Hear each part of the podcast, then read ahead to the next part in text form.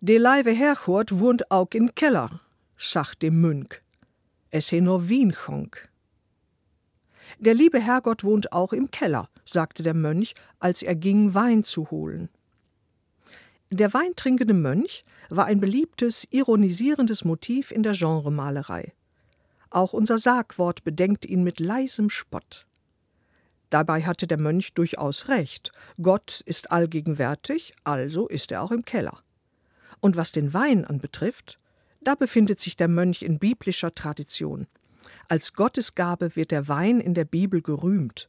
Über 200 Mal kommt das Wort Wein in der Bibel vor, und Jesus hat im Hochzeitswunder von Kana Wasser in Wein verwandelt. Gönnen wir dem Mönch also seinen Wein.